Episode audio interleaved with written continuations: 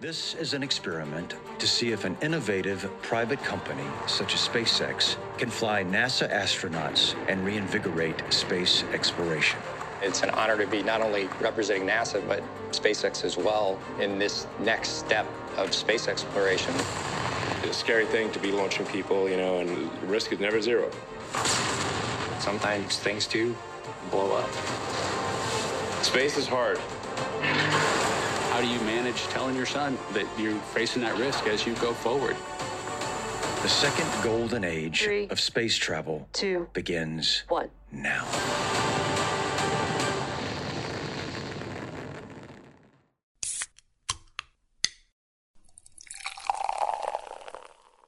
这里是商业就是这样。大家好，我是肖文杰。我是许冰清。今天我们要聊的公司是 SpaceX， 它算得上是目前最炙手可热的创业公司之一了吧？仅论估值，它就已经有四百多亿美元，而且更厉害的是，它做的事情几乎以一己之力把航天技术提升到了一个新的水平，而且现在雄心勃勃的要去火星建立殖民地了。虽然说炙手可热，但是我之前对于 SpaceX 完全没有兴趣啊。但最近它有一个新闻，就是它的下一代航天飞行器叫星舰，已经实现了升空回落，帮着马斯克朝着前往火星的目标迈出了重要的一步。嗯，这个属于是 SpaceX 这两年来各种非常振奋人心的消息中最新的一则。但是要聊到 SpaceX 呢，就不得不提到它的创始人马斯克，就他无疑也是现在世界上被报道次数最多的企业家之一了吧。而且他可以算得上是乔布斯之后新一个就是身上背着很多神奇光环的一个企业家。就人们说他是天才也好啊，颠覆者也好啊，有很远大的理想也好啊，做事特立独行。然后现在还给他一个新的绰号叫“硅谷钢铁侠”，对吧？哎，我对这个人的印象只有他在电视台吸大麻，怎么办？顺便说一下，就是他现在在简体中文世界里边最流行的马斯克的传记，名叫《硅谷钢铁侠：埃隆·马斯克的冒险人生》。这本书是很不错。今天我们有一些故事和细节也是从这本书里边而来的。不过这个标题我忍不住要吐槽，就是首先马斯克本人他现在不在硅谷，对吧？嗯，他二零零零年卖掉 PayPal 之后就搬到洛杉矶去了。啊，去年的疫情之后他又说要搬到德克萨斯去住。其次，他的名字应该读作伊隆而不是埃隆。然后这本书其实原来的名字就叫 Elon Musk，没有那么多复杂的副标题。中文版可能是选择了一个更好的营销点，所以给他加了这么一个绰号。不过我们觉得，就是前面提到这些标签，可能里面漏掉了一个，就是马斯克是这个时代最擅长跟政府做生意的人，他是一个美国的红顶商人，这可能是帮助马斯克在现在获得如此巨大的成功的一个很重要的潜质。今天呢，我们就想通过讲一下 SpaceX 这个公司的故事，来讨论马斯克红顶商人的这个属性。为什么讲 SpaceX 呢？除了这个公司最近新闻比较多，还有就是 SpaceX 是马斯克本人真正亲手创办的一个公司。像特斯拉一开始是另外几个创始人来创办的，马斯克最早是一个投资者，后来成为了董事长，然后成为了 CEO。而 SpaceX 可以算的是他的亲儿子，并且这个公司创办之初的目标就是为了实现马斯克本人的志向，就是去火星。至于这个目标是如何一步步进展到现在这个地步的，那就是我们前面讲到一个很重要的基础，就是马斯克与政府做生意的能力。嗯，SpaceX 这个公司的发展的故事的话，其实有很多的报道，我们就直接跳到这个公司的现状吧。首先是商业层面的，前面也提到了，这是一个估值四百多亿的超级独角兽公司，而且没有上市。其次呢，就是说这家公司目前能够带来收入的业务主要分成了三块。一块是商业航空运输，也就是他用自己研发的火箭，比如说猎鹰九号，来把客户的东西送到太空里面。第二个部分是商业载人航天，也就是说他还是用自己造的火箭，比如说龙这个飞船可以把人送到国际空间站。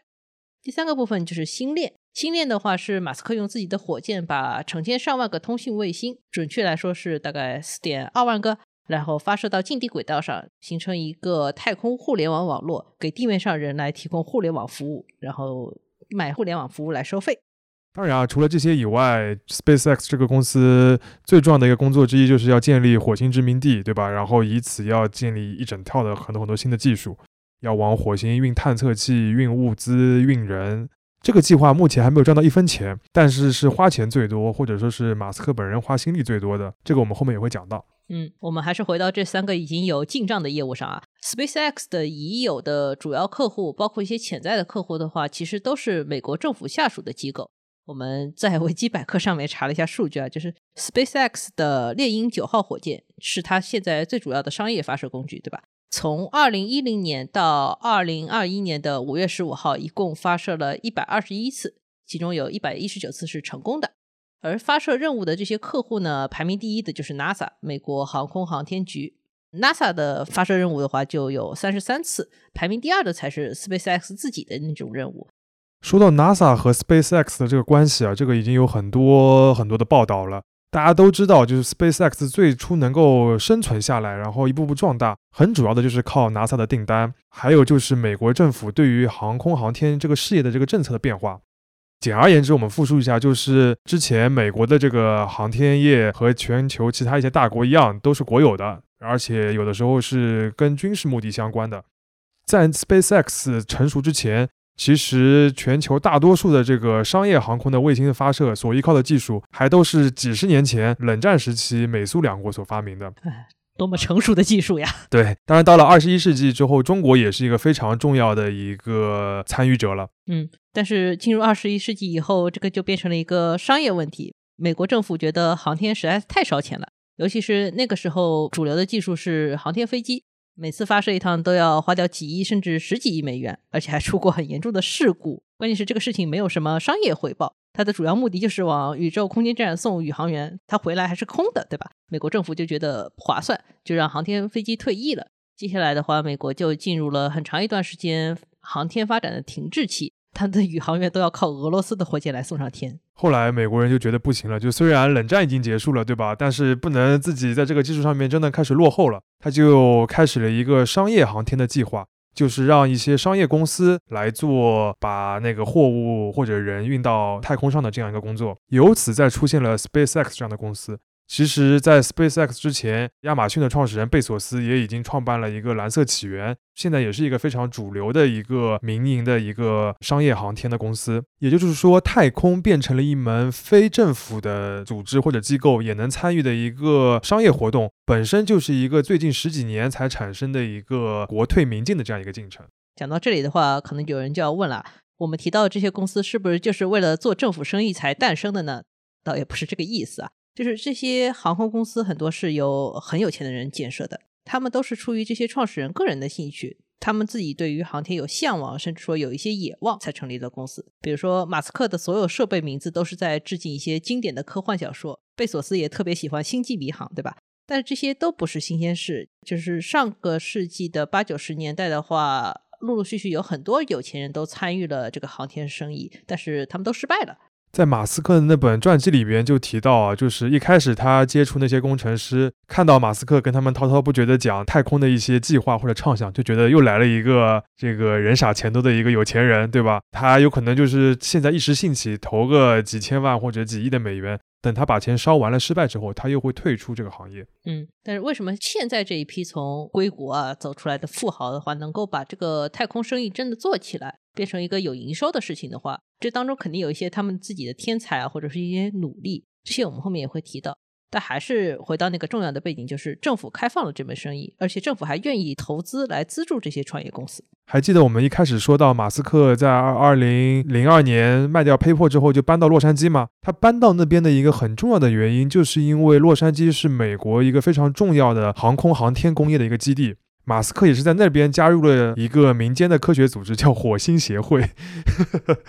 而且他还资助了这个组织。也是通过和这个组织的一些活动，他第一次明确了自己要开一个太空公司的目标，并且在洛杉矶那边呢建立他在航空业的一些人脉，尤其是一些技术方面的人才。这些人才很多都日后成为了 SpaceX 这个公司的一个核心团队。我们还是举 SpaceX 跟 NASA 合作的一些数字来说明问题，就是我们想知道 NASA 到底给 SpaceX 塞了多少钱啊？我们在公开资料里面查到的这个交易总额的话，接近八十亿美元。这其中包括哪些呢？我们简单举一些例子，比如说，二零零六年，NASA 给 SpaceX 塞了一笔种子投资，那笔钱就有三点九六亿美元。到二零零八年的时候，签了一笔商业运输合同，是十六亿美元。到二零一七年，去研发载人航天的龙飞船的话，花了二十六亿美元。最近的话，是一笔二十九亿美元的订单，是用来让 SpaceX 实现登月计划的。这个还只是钱的部分啊，就像刚才讲到的，SpaceX 的许多核心技术人员都来自洛杉矶，其实很多都是来自于 NASA 的，或者是与美国军方相关的一些工程师。从这个角度上来看的话，SpaceX 这颗种子能够发芽，完全是因为美国政府或者美国已有的国有的航天业的这个土壤。顺便说一句啊，最近贝索斯对于登月计划这个事情发出了抗议，然后 NASA 也暂停了这个计划。马斯克和贝索斯的话本身是关系很不错的朋友。他们因为对太空这个事情都志同道合，所以 SpaceX 和蓝色起源的商业愿景其实也很相似，就是让太空运输变得低廉可以复制。但是呢，现在因为两家竞争激烈，互相挖角，两个人的关系就掉到了冰点，甚至说 SpaceX 的邮箱系统里面都开始屏蔽“蓝色”和“起源”两个字了。如果我们把眼光再放远一点的话，看一下整个全球航天行业这个生意的大盘，就会发现，虽然已经经过了刚才我们讲过的美国的这个国退民进这个过程已经很长时间了，但是现在的这个航天业主要的客户仍然是以 NASA 为代表的一些政府机构。嗯，我们查到了一个咨询机构 Bryce 出的报告，它的预测是二零一九年的话，整个全球的太空生意有三千六百六十亿美元的一个规模。大致看了一下，可以把这三千六百六十亿美元分成四个等分，四分之一的话是给到卫星电视的，四分之一是给到导航系统的，四分之一是整个航天产业链上的各个环节，比如说一些设备啊，或者说制造商等等。剩下的四分之一的话就是政府预算的那些项目。在这个政府预算的大概九百亿美元里面的话，一大半是美国的，大概是五百五十亿，剩下一小半的话是非美国政府的项目。然后我们再把美国政府这五百五十亿美元再拆分一下，其中有两百亿大概是每年给 NASA 的一个预算，剩下的一些呢或多或少都和军事相关，比如说这个导弹防御系统啊，美国空军啊，美国现在都有太空军了，对吧？还有一个叫美国国家侦察局的一个机构，这是一个专门发射侦察卫星的部门。刚才我们提到的 SpaceX 的猎鹰九火箭主要的客户是 NASA，排名第二的是 SpaceX 自己。那接下来是哪些机构呢？其中就有美国空军和我们刚才提到的这个国家侦察局。刚才我们讲了很多直接跟美国政府做生意的项目，但是即使是一个像星链这样面向全球的商业项目的话，也跟政府的相关度非常高。星链的话是目前全球规模最大的卫星发射计划，计划要发四点二万颗卫星。要知道，二零一六年之前啊，全球公布的发射成功的人造卫星总量也就是四千颗。而且目前星链已经发了超过一千五百颗卫星了，它都已经能给北美市场来提供互联网服务了。很多人看到这个星链计划，第一反应有可能觉得这是一个给普通人用的，对吧？就是以后我们的手机都能通过马斯克发这些卫星来上网了。它以后是不是要跟五 G 竞争呀？啊，这不就是美国的北斗吗？其实完全不是啊。就首先，星链这个服务目前已经开始公测了，就是所有人都可以去买。但它这个服务价格要到九十九美元每个月。你想想看，你自己每个月的这个一年宽带现在也不超过一千块钱吧？就是中国移动都开始免费送宽带了呢。而且这九十九美元还不是全部，你必须要再花四百九十九美元买一个配套的一个终端的设备才能使用。所以整个来说，你用星链这个东西现在来上网的话，其实是非常昂贵的。而且从技术上有个根本的问题，就是因为这个信号的频段不一样的，所以说其实你现在的这个手机是没有办法通过这个星链的网络来上网的。所以说它本身是一个对于现有的移动网络的一个补充，对吧？没错，就是星链这个产品，它的核心呢，就是要给那些难以覆盖移动互联网、覆盖 4G 或者未来 5G 的那些地方，让他们能够上网的。那么哪些地方覆盖不到呢？你的第一个反应有可能是那些欠发达的地区，比如说非洲大陆，对吧？但其实对 SpaceX 来说，它有一个近在眼前的应用市场，就是广袤的美国的农村。这个听上去根本不像是第一世界会发生的事情。不过我们查了一下，就是美国联邦通讯委员会 FTC，他们确实有一个计划，就是要在十年里面花两百亿美元，让美国的农村也能享受千兆宽带。按照我们中国特色的说法，就是一种新基建村通网的项目，对吧？没错，就是 SpaceX，它现在就在争取这个项目，希望自己能够成为这个美国版村通网的一个主流的解决方案。嗯，这里简单总结一下，就是 SpaceX 这家公司的话，不管是它诞生的背景，它最早的投资、最早的商业资源的话，还有它最主要的客户，其实都还是美国政府。刚才我们也提到了，就是二十一世纪初，其实是有很多太空相关的初创公司的，而且有很多原本就做卫星啊、火箭发射的一些民营的公司，比如说像波音啊，还有洛克希勒马丁这样非常强大的巨头。但为什么 SpaceX 能够接到那么多 NASA 的订单，而且能够到现在成为一个占据非常强的领先地位的一个公司？这个当中，马斯克本人的能力就非常重要了。首先是他个人，据说有一种人格魅力，虽然我感觉不到。据说他这个人的话，确实能让人家相信自己非常 all in 这件事情，而且非常相信太空旅行啊这个事情不是玩票，或者是来骗一些政府经费的。这个真诚其实是非常重要的一个特质啊。我们讲一个段子一样的故事，就是说马斯克大家知道，就是经常跟女明星约会。他有一次找了一个英国演员叫莱利，他第一次约会的时候就邀请对方去自己家里给他看他的大火箭。莱利那个时候还怀疑啊，说马斯克这个人是不是脑子有点问题？结果到了他家里，发现他真的给自己展示了一个火箭模型，还有一些视频。当然，我们刚刚讲到这个精神力或者个人魅力，它确实可能有很大的作用，但是我们在外人很难去评估它，对吧？但是有一个是可以观测的，同样也非常重要的事实，就是马斯克真的非常有技巧。他非常善于去推销或者向政府展示自己的东西。嗯，我们这里还是举一个在马斯克传记里面提到的例子吧，就是说，SpaceX 在二零零三年研发最早的小型火箭猎鹰一号的时候，他的工程师在那里彻夜奋战，每天工作二十个小时。但是马斯克中间给他们加塞了一个新的任务，就是让他们帮忙做一个火箭的模型。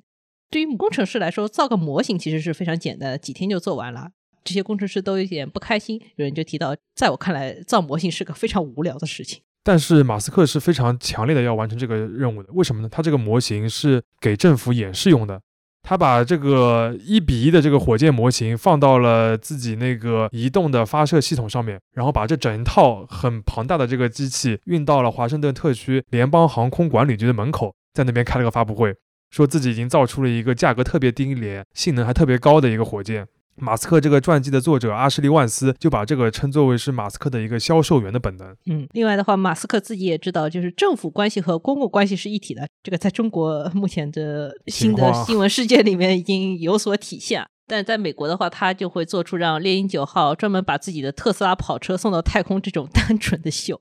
照道理来说的话，航空航天是一个跟普通消费者完全没有关系的事情，当然它跟电动车也没有什么关系。马斯克就是要把没有关系的事情联系在一起，他塑造了一个公司整体非常酷的形象，让 SpaceX 成为这个行业没有办法被取代的一个头牌公司。具体到一些具体的技巧呢，其实 SpaceX 也非常知道如何和政府去打交道。他不是一味的去跪舔，而有的时候会去 argue、去争吵，甚至去搞一些诉讼。比如说，二零一四年的时候，SpaceX 就和当时另一个老牌的航空航天的巨头对簿公堂，开国会听证会。就是要争夺谁能拿到更多的政府订单。当时马斯克就展示了一个 PPT，说你这个波音、洛克希勒马丁合并之后形成了垄断，然后让你们政府火箭发射的时候经费大涨。这个时候你们政府难道还不想一想要引入一条鲶鱼，也就是我们来给你们自己省点钱吗？嗯，我们再讲一个例子来讲一讲马斯克这个人的精明吧。NASA 作为一个政府机构的话，肯定也不可能把所有的宝都压在 SpaceX 身上。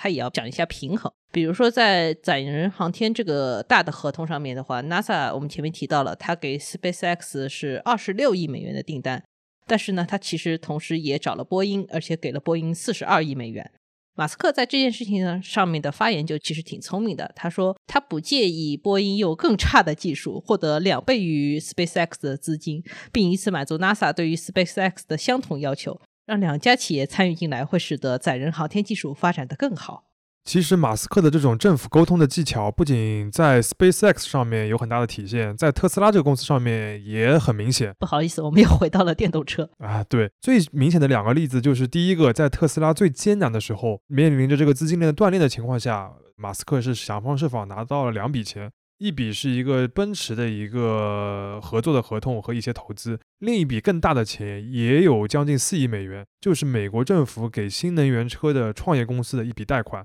就靠着这两笔钱，特斯拉是从资金链断裂的危机当中走出来，然后很快就成长为一个明星公司。嗯，另一件事情就是发生在特斯拉已经成为一个明星公司之后啊，这个时候特斯拉在考虑开超级电池工厂的时候呢。就变成了很多个州政府来竞标这件项目，马斯克就把几个竞标的州政府都玩弄于股掌之间，最后拿到了比一开始时候高得多的税收优惠和政策的倾斜。这个在我们节目第二期讲特斯拉中国业务的时候也简单提到过。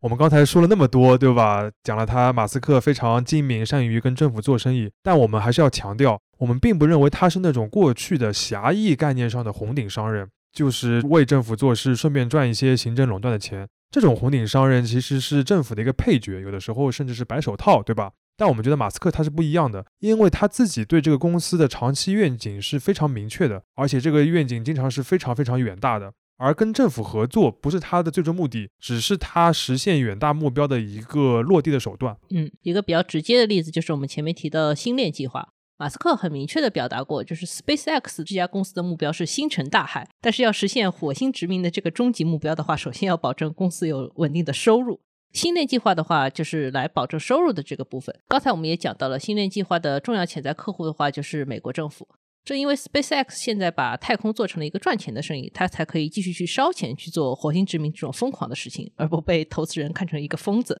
因为你已经证明了自己是一个可靠的项目。而且 SpaceX 的成功也不能完全的都归咎于它善于跟政府打交道这件事情上面。它现在这么炙手可热，核心还是因为它有这个拿得出手的压倒性的技术优势，对吧？这种技术优势才能转化成它在商业上的一个成功。这个当中的核心呢，就是它的猎鹰九号这个重型运载火箭，因为这个火箭可以重复的使用，所以大大的降低了把物体送到太空的这个价格和难度。以最近的数据为例啊，就 SpaceX 一次火箭发射的这个成本已经降低到了五千万美元这样一个水平。如果再除以它运载的这个货品的重量，SpaceX 要把一个一公斤的一个东西送上太空，只需要花五千美元，这个是过去的十分之一甚至更低的一个水平。嗯，讲到这个数字的话，就不难理解，为什么全球的火箭发射市场里面，现在 SpaceX 是一个市占率最高的品牌？你的产品服务品质最好，价格还最便宜的话，这个市场有什么理由不选你呢？甚至可以说，是因为可重复使用的这个火箭这样一个突破性的技术，才使得向太空运货运人成为了一个潜在的大规模的生意。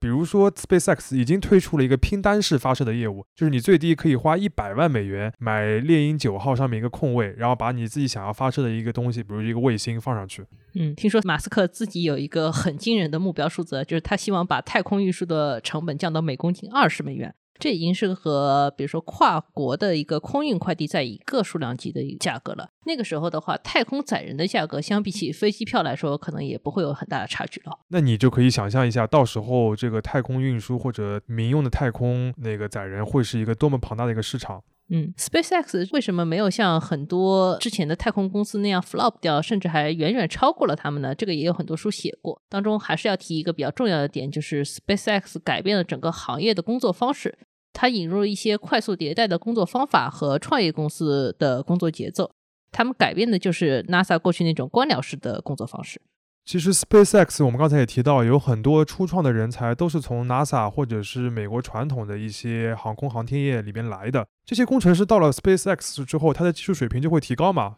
肯定也不是，他们只是少了很多流程的束缚，或者是想法思想上的束缚，他们只需要去考虑如何达成一个目标。这个逐渐就形成了一种，就是硅谷是那种车库的创业氛围。嗯，SpaceX 用的很多技术其实都是现成的，比如说一些创新的材料啊，或者一些新的计算机技术的话，都是在别的领域已经成熟的，他们拿来用或者拿来试就可以了。结果就是他们发现自己一个初创公司做出来的零部件价格可以是传统供应商的十分之一，而且性能还更高。那么为什么过去 NASA 的供应商没有去做这些新的技术呢？因为没有必要，反正每年就是那些预算，就是那些任务。已有的技术已经能够实现了，又没有让他们减少成本的那些压力，为什么要去精进技术呢？这样一个差别，其实在特斯拉当中也能有体现。特斯拉早期使用的那个电池电芯的技术，其实已经是非常成熟的一个产品了。而且特斯拉的电池管理技术，从技术上面来说也没有那么划时代，是你要有充分的技术水平都可以做到的。但是只有特斯拉想到了把它拿过来用在汽车上面，并且成为了一个可靠的在商业上行得通的一个系统。你想，在像通用汽车这样的公司，在一九九零年代就能做出很不错的电动车了，他们为什么没有进展到特斯拉这一步呢？很多时候就是因为没有实际的商业上的压力，他们无所谓，所以以就没有必要把它真的做出来。嗯，从这个角度来看的话，这个其实才是马斯克最大的价值，就是他挖掘出了人类文明现有的潜能，而且把它转化为一种继续冒险的动力。我们在节目一开始的时候提到过的，有很多非常夸张的可以用来形容英雄的那些形容词的话，确实是很适合放在马斯克身上的。但还是那句话，就是这种英雄主义能够成为现实，靠的还是马斯克非常善于与政府打交道的那一面。功成名就的英雄肯定同时是浪漫而且精明的。商业就是这样。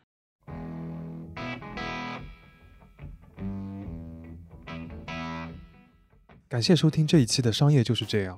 你可以在苹果播客、小宇宙、喜马拉雅、网易云音乐、QQ 音乐等平台收听我们的节目。微信公众号“第一财经 e magazine” 也会推送每期节目的内容。如果喜欢我们，欢迎你在苹果播客等平台给我们五星好评。也期待你在公众号或各个平台与我们交流，我们会尽量回复每一条留言。下期见。